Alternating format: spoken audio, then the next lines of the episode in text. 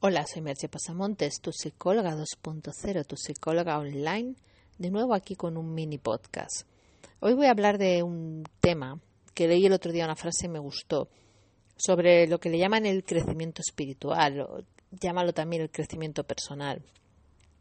Esa idea que muchas veces tenemos, esa idea que viene muy de todo lo que es la New Age y todo este tipo de corrientes, de que de algún modo tenemos que crecer espiritualmente y para ello debemos realizar determinadas prácticas. El ejemplo que ponía la frase que leí fue que teníamos que, mm, que meditar o que hacer yoga o algún tipo de prácticas de este estilo.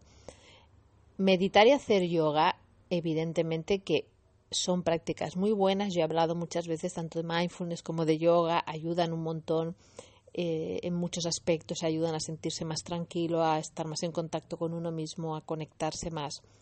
Pero lo que decía la frase que me gustó es que el verdadero crecimiento espiritual no se alcanza realizando esas prácticas, sino cuando en una situación cotidiana, en lugar de responder de la manera en que has respondido siempre, te paras un momento y te das cuenta de que puedes responder de otro modo en ese microsegundo, en esa milésima de segundo, en el que te das cuenta de que tienes otras alternativas, en el que te das cuenta de que puedes no reaccionar, sino accionar, sino decidir, es cuando realmente estás creciendo.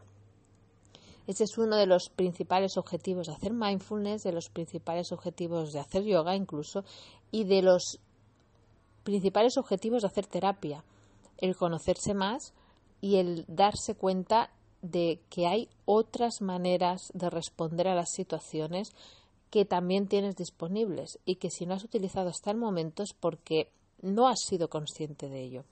Ser consciente produce opciones. Y cuando eres consciente y eres capaz de parar esas milésimas de segundo, puedes emitir nuevas respuestas. Y cuando emites nuevas respuestas, todo cambia.